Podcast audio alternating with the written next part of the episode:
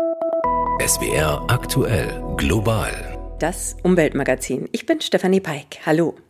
Alle reden übers Klima, wir auch. Wir schauen auf die Klimaproteste der sogenannten letzten Generation. Wir müssen endlich handeln. Der Planet wird kaputt. Stopp die fossile Zerstörung. Stopp die fossile Zerstörung. Klimaaktivisten bei einer Protestaktion Anfang der Woche in Wien. Für ihre Attacken auf Kunstwerke und ihre Straßenblockaden wird die letzte Generation immer wieder scharf kritisiert. Unbeliebt zu sein nimmt die Gruppe aber in Kauf. Wenn man Protest daran messen würde, ob er einer Mehrheit gefällt, dann wäre keiner der Proteste in der Vergangenheit erfolgreich gewesen, denn es ist nämlich meistens eine Minderheitenposition und meistens auch unangenehm für die Mehrheit, sich damit auseinanderzusetzen sagt der Protestforscher Simon Teune. In unserem Interview zeigt er Verständnis für die Gruppe. Außerdem berichten wir, wie Unternehmen in der Schweiz mit dem Klimakiller Kohle Geld verdienen. Es geht darum, wie der Klimawandel den schwedischen Wäldern zusetzt. Und wir gucken auf die Fußball-WM in Katar. Die wird als nachhaltig beworben. Mein Kollege hat da aber große Zweifel. Worauf würden Sie verzichten, um das Klima zu retten? Rund die Hälfte der Deutschen ist nach eigenen Angaben bereit, für den Klimaschutz ihre Lebensweise zu ändern. Das ist das Ergebnis einer repräsentativen Umfrage von Infratest DIMAP im Auftrag des ARD-Politikmagazins Report Mainz, pünktlich zum Klimagipfel in Ägypten. Thomas Nettelmann. So kann sich die Mehrheit der Deutschen vorstellen, weniger Auto zu fahren. Auf die Frage, ob man bereit sei, angesichts des Klimawandels seltener oder gar nicht mehr mit dem eigenen Auto zu fahren, antworteten 35 Prozent verstärkt darauf zu verzichten. 19 Prozent sagten, dass sie schon heute kaum ein Auto nutzen.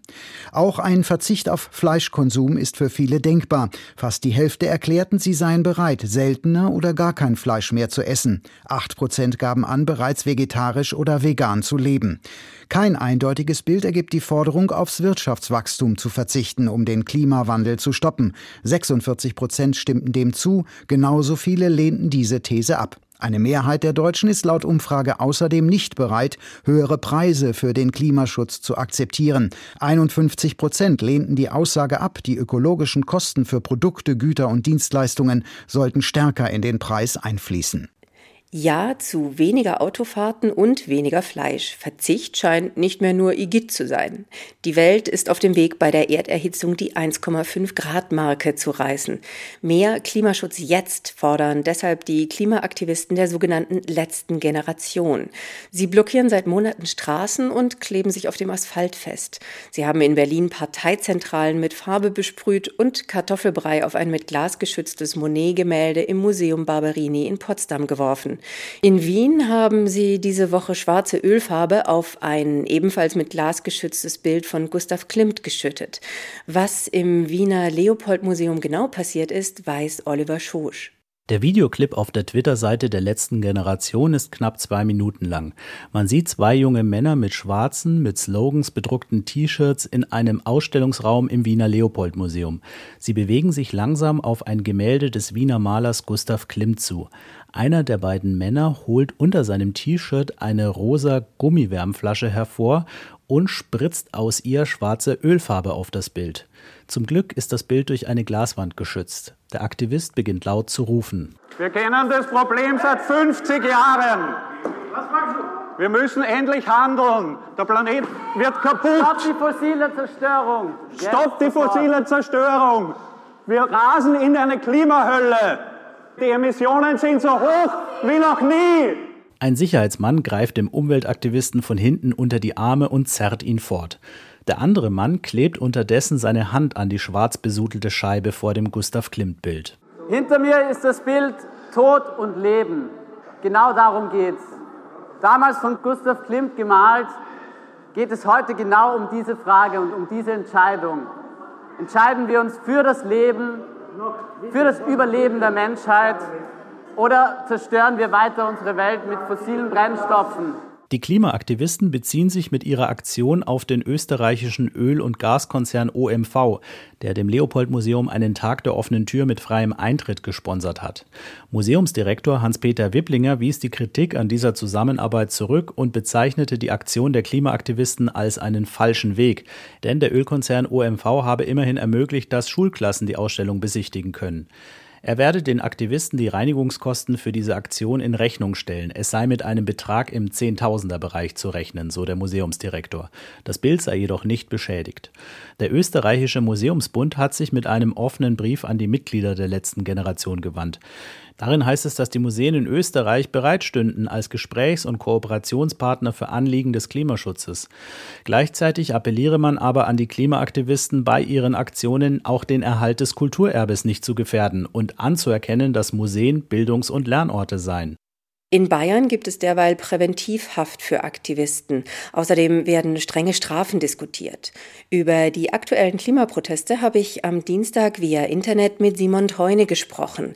Er ist politischer Soziologe mit dem Schwerpunkt Protest- und Bewegungsforschung und er verteidigt die letzte Generation. Global das Gespräch. Hallo, Herr Teune.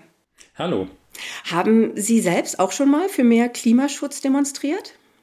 Ja, ich war bei den Klimastreiks dabei, also bei mehreren, auch deswegen, weil meine Kinder sich da eingebracht haben.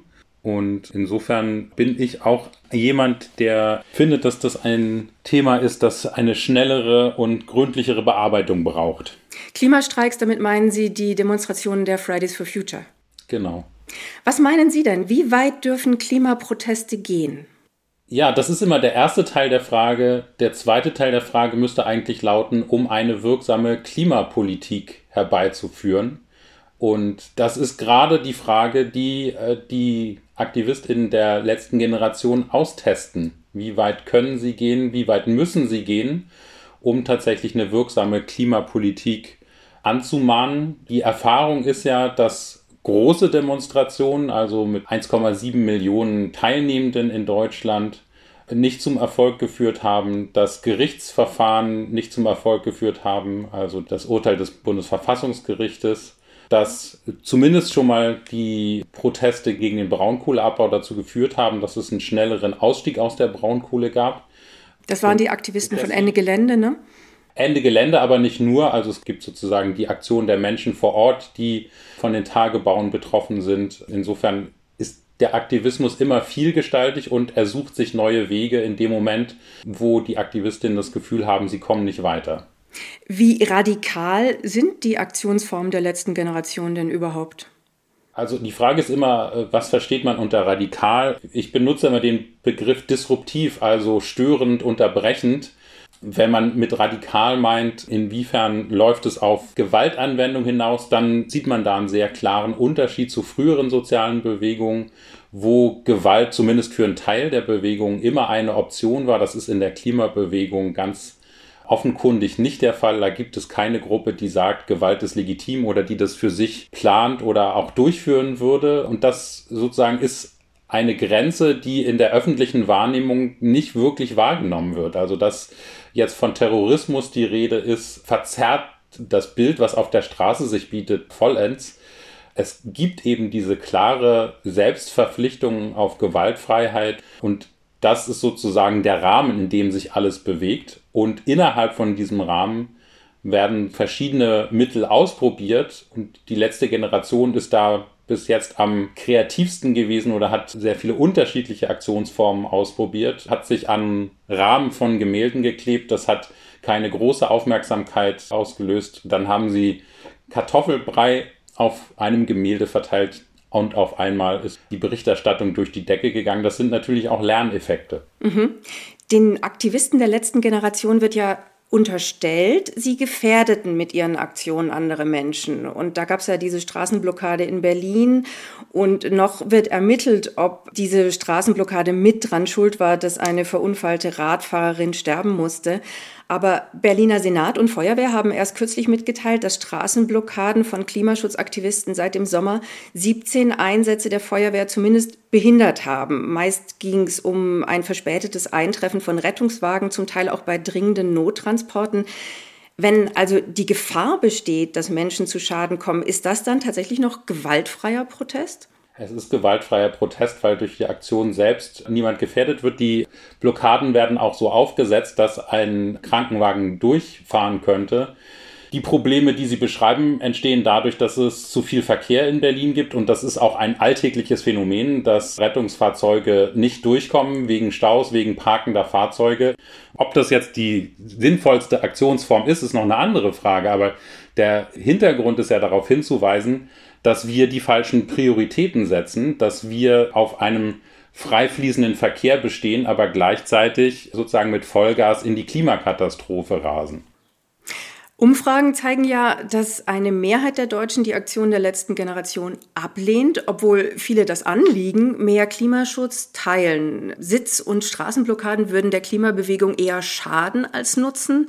Wie sehen Sie das? Pusht die letzte Generation den Fridays for Future ins Handwerk? Also, wenn man Protest daran messen würde, ob er einer Mehrheit gefällt, dann wäre keiner der Proteste in der Vergangenheit erfolgreich gewesen, denn es ist nämlich meistens eine Minderheitenposition und meistens auch unangenehm für die Mehrheit, sich damit auseinanderzusetzen. Das ist ein ziemlich schräger Maßstab für sozusagen die Berechtigung, die Legitimität und den Erfolg von Protest. Ich glaube nicht, dass die Fridays for Future unglücklich sind über diese Art von Protest, weil diese Proteste einfach darauf hinweisen, dass wir ein ganz großes Handlungsdefizit haben mit Blick auf die Klimakrise. Das ist das, was die Fridays for Future immer wieder gesagt haben und damit sind sie einfach sehr lange auf taube Ohren gestoßen. Die Hoffnung ist, dass über diese Proteste eine stärkere Auseinandersetzung mit dem Thema stattfindet und dass darüber auch Defizite in der Klimapolitik thematisiert werden. Halten Sie es für möglich, dass Klimaaktivisten künftig vor Verzweiflung dann doch zu Gewalt greifen? Wenn man von dem heutigen Zustand der Klimabewegung ausgeht, ist eins ganz klar, es gibt eine Selbstbeschränkung auf gewaltfreie Aktion. Es gibt noch nicht mal eine Diskussion darüber, ob Gewalt gegen Menschen legitim ist. Insofern ist das eine sehr hypothetische Debatte. Allerdings ist eben die Klimabewegung in der Situation, dass die Uhr tickt und dass man sozusagen in, innerhalb von kurzer Zeit große Veränderungen herbeiführen muss. Und das kann natürlich dazu führen, wenn die Wahrnehmung weiterhin ist, dass sich in der Politik nichts bewegt, dass man grundsätzlich andere Strategien braucht. Und das schließt dann nicht aus, dass es einzelne Gruppen oder Einzelpersonen gibt, die dann auch die Gewaltfreiheit in Frage stellen. Aber das ist Zukunftsmusik und ich hoffe, dass wir nicht so weit kommen sagt der Soziologe und Protestforscher Simon Teune von der Freien Universität Berlin. Ich habe mit ihm über die Klimaproteste der letzten Generation gesprochen. Er teilt das Anliegen der Aktivisten und hält sie weder für extremistisch noch sieht er zurzeit Anzeichen für Gewaltbereitschaft. Kohle ist ein Klimakiller. Trotzdem wurde noch nie so viel Kohle abgebaut, gehandelt und verbraucht wie in diesem Jahr. Und daran verdienen etliche Unternehmen in der Schweiz. 40 Prozent des weltweiten Kohlehandels werden in der Schweiz, in Zug, Lugano und Genf abgewickelt, heißt es in einer Studie der Nichtregierungsorganisation Public Eye. Ein blinder Fleck in der Schweizer Klimapolitik. Katrin Hondel furchtbare Arbeit. Um die Arbeit in einem Schweizer Kohlebergwerk zu zeigen, muss das Schweizer Fernsehen schon seit langem auf historische Schwarz-Weiß-Filme zurückgreifen.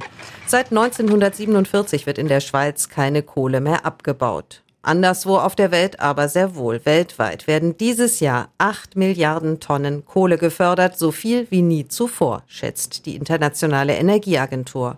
Und an diesem Kohleboom ist auch die Schweiz beteiligt. Der größte Klimakiller ist wieder da und zwar ganz in ihrer Nähe, heißt es in einer neuen Studie der Schweizer Nichtregierungsorganisation Public Eye. Wir haben 245 Unternehmen gefunden, die in der Schweiz im Kohlegeschäft tätig sind. Diese Unternehmen, die fördern jährlich, und zwar in eigenen Minen, die ihnen gehören, über 500 Millionen Tonnen Kohle. Wenn man das umrechnet in CO2-Ausstoß, dann entspricht das 5,4 Milliarden Tonnen. Das ist mehr als der jährliche Ausstoß der USA. Sagt Robert Bachmann, Experte für Rohstoffe und Finanzen bei Public Eye. Die klimaschädlichen Emissionen im Zusammenhang mit dem Kohlebusiness aber werden in der Schweizer Klimapolitik nicht berücksichtigt, denn der CO2-Ausstoß findet ja nicht in der Schweiz statt. Robert Bachmann spricht von einem blinden Fleck in der Klimapolitik. Kohle ist ein Klimakiller und die Schweiz der größte Handelsplatz der Welt. Den Nachhaltigkeitsversprechen der Unternehmen und ihren Versprechen auszusteigen können wir nicht trauen. Darum müssen aus unserer Sicht diese indirekten CO2-Emissionen in die Schweizer Klimapolitik und in die Reduktionsziele mit einfließen. Die Schweiz müsse dringend Verantwortung übernehmen für die Unternehmen, für den Finanzmarkt und Rohstoffhandelsplatz Schweiz. Das fordert auch Raphael Mahin, Abgeordneter der Grünen im Schweizer Parlament, dem Nationalrat. Im Berner Umweltministerium scheint man durchaus problembewusst. Auf Anfrage des ARD-Studios Genf teilt das Bundesamt für Umwelt mit, die Finanz- und Handelsplätze spielen bei der Reduktion der Treibhausgasemissionen eine wichtige Rolle. Die Schweizer Regierung strebe an, so die Mitteilung aus Bern weiter, dass Investitionen in Kohle und Erdöl möglichst rasch reduziert bzw. abgeschafft werden. Doch ausgerechnet, seit sich die Welt 2015 in Paris darauf geeinigt hat, alles zu tun, um die Erderhitzung zu begrenzen, floriert das Geschäft mit der Kohle in Zug, Lugano und Genf ganz besonders, sagt Robert Bachmann von der NGO Public Eye. Schweizer Banken haben seit 2016 das Kohlebusiness mit über drei Milliarden Franken finanziert. Seit dem Pariser Klimaabkommen hat diese Finanzierung in der Tendenz zugenommen versprochen und kommuniziert, aber wird das Gegenteil. Es geht um die Glaubwürdigkeit der Schweizer Klimapolitik. Nachdem im vergangenen Jahr das CO2-Gesetz bei einer Volksabstimmung abgelehnt wurde, läuft nun ein neuer Versuch, gesetzliche Regeln für mehr Klimaschutz in der Schweiz durchzusetzen. Im weltweiten Klimaschutzranking, das gerade bei der Weltklimakonferenz in Ägypten vorgestellt wurde, ist die Schweiz im Vergleich zum Vorjahr um sieben Plätze abgerutscht und liegt nun deutlich hinter der EU. Als zweitbestes Land in Sachen Klimaschutz weltweit nennt der internationale Klimaschutzindex dagegen Schweden. Denn die Schweden wollen bis 2045 als eines der ersten Länder der Welt CO2-neutral werden. Sie setzen auf fossilfreien Stahl, grünen Wasserstoff, aber auch auf ihre riesigen Wälder. Die sollen große Mengen Kohlenstoff binden. Aber jetzt schlagen Forschende Alarm. Die steigenden Temperaturen im Norden Europas und die trockenen Sommer der letzten Jahre setzen den schwedischen Wäldern schwer zu. Das gefährde nun sogar die eigenen Klimaziele, warnt die schwedische Behörde für Naturschutz. Christian Stichler berichtet. Klaus Rödberg ist in seinem Wald unterwegs in Sörmland, südwestlich von Schwedens Hauptstadt Stockholm. Er ist Landwirt und eigentlich stolzer Waldbesitzer. Aber als er an diesem Tag Besuch von einer Reporterin des schwedischen Radios bekommt, hat er nur wenig Positives zu berichten. Hier sieht man das ganz deutlich. Die etwas größeren Bäume sind alle befallen. Die sind alle tot. Hier auf der anderen Seite gibt es noch etwas jüngeren Bestand. Die haben bisher nichts abbekommen. Aber da vorne sind auch die schon befallen. Es sieht wirklich traurig aus, wie ein Wald voller Skelette. Vor allem der Borkenkäfer hat seinen Bäumen zugesetzt. Früher sei das nur ab und zu ein Problem gewesen, heute befällt der Schädling immer mehr Waldflächen, vor allem im Süden Schwedens. Den ersten Befall hatten wir hier vor vier Jahren. Das war der extrem trockene Sommer 2018. Die damals befallenen Bäume sind heute praktisch tot. Da wird es sogar gefährlich, hier im Wald einfach herumzulaufen. Ein kräftiger Windstoß reicht aus, um einen 80 Jahre alten Baum einfach umzuknicken. Viele Waldbesitzer kommen kaum hinterher, den kranken Bestand zu fällen und abzutransportieren. Ein enormer wirtschaftlicher Verlust, so Kerstin Ström von der schwedischen Forstbehörde. Es geht um viele Milliarden Kronen und es geht auch um die ausbleibende Veredelung des Holzes. Dadurch verliert der Wald deutlich an Wert. Was eigentlich Bauholz werden sollte, landet nun bestenfalls im Wärmekraftwerk und sorgt damit für zusätzliches CO2 in der Atmosphäre. Wie stark die Schäden zugenommen haben, macht ein einfacher Vergleich deutlich. Im vergangenen Jahr wurde so viel Holz durch Borkenkäferbefall geschädigt wie früher in mehr als 50 Jahren. Morlin Kant, Wissenschaftlerin der schwedischen Naturschutzbehörde, die auch für Klimafragen zuständig ist, warnt vor den Folgen. Das Wachstum von Biomasse in unseren Wäldern geht nun schon seit mehreren Jahren zurück und pendelt sich auf einem niedrigeren Niveau ein. Gleichzeitig sehen wir, ebenfalls seit einigen Jahren, eine stärkere Abholzung und die zunehmenden Schäden aufgrund des Borkenkäferbefalls. Langfristig würde damit auch das ehrgeizige Ziel Schwedens in Gefahr geraten, das gesamte Land bis 2045 in eine CO2-Neutralität zu führen. Ja, wir haben eine verringerte Aufnahme von Kohlendioxid aus der Atmosphäre. Und das ist natürlich nicht gut. Schwedens Naturschutzbehörde schätzt, dass aufgrund der Schäden und der damit verbundenen Abholzung allein im vergangenen Jahr 5 Millionen Tonnen CO2 mehr in der Atmosphäre verblieben sind, die sonst der Wald aufgenommen hätte. Das sind mehr als 10 Prozent der Kohlendioxidsenke, die Schweden in seinen Klimaplan eingerechnet hat. Und für die Zukunft sieht es nicht sehr viel besser aus. Mehr Trockenheit, wärmere Sommer, mehr sterbende Waldflächen. Aufgeben will Klaus Rüdberg aber nicht. Er will die vom Borkenkäfer befallenen Flächen wieder aufforsten, mit mehr Birken und Kiefern statt nur Fichten. Denn von einem ist Rüdberg überzeugt. Wenn sich das Klima wandelt, muss sich auch der Wald verändern. Sie hören Global, das Umweltmagazin. An diesem Wochenende startet die Fußball-Weltmeisterschaft der Herren in Katar. Wegen Menschenrechtsverletzungen eine sehr umstrittene Veranstaltung. Und wie sieht's mit dem Umweltschutz aus? Der Fußball-Weltverband FIFA und das Emirat Katar hatten zumindest große Ziele. Von der ersten klimaneutralen und nachhaltigen Fußball-WM war bzw. ist da zum Teil heute noch die Rede. Die angeblich grünste WM aller Zeiten soll also ausgerechnet in der Wüste stattfinden, in dem Land, das den größten CO2-Ausstoß pro Kopf hat. Von Martin Thiel aus der Umweltredaktion wollte ich wissen, wie das gehen soll. Wie sieht die Nachhaltigkeitsstrategie von Katar aus? Ja, also tatsächlich liegen acht Stadien, in denen gespielt wird, nahe beieinander. Stichwort kurze Wege. Eine nagelneue Metro führt quer durch Doha, verbindet die Stadien miteinander. Um die unvermeidlichen Emissionen auszugleichen, wurden ca. 679.000 Sträucher und 16.000 Bäume gepflanzt. Bewässert werden die mit recyceltem Wasser. Das klingt alles ökologisch. Es wurde auch eine große Solaranlage gebaut und dann ist da ja noch das Stadion 974, das aus 974 alten Schiffscontainern zusammengebastelt wurde. Nach dem Turnier kann das Stadion ab und an anderer Stelle wieder aufgebaut werden. Ein Plug-and-Play-Stadion wie aus Lego. Auf den ersten Blick wird also ziemlich viel für eine nachhaltige WM getan. Das klingt jetzt nicht ganz so überzeugt. Was läuft denn schief bei diesem Nachhaltigkeitsplan? Ja, also es fängt leider damit an, dass das Emirat 2019 die schlechteste CO2-Bilanz weltweit hatte.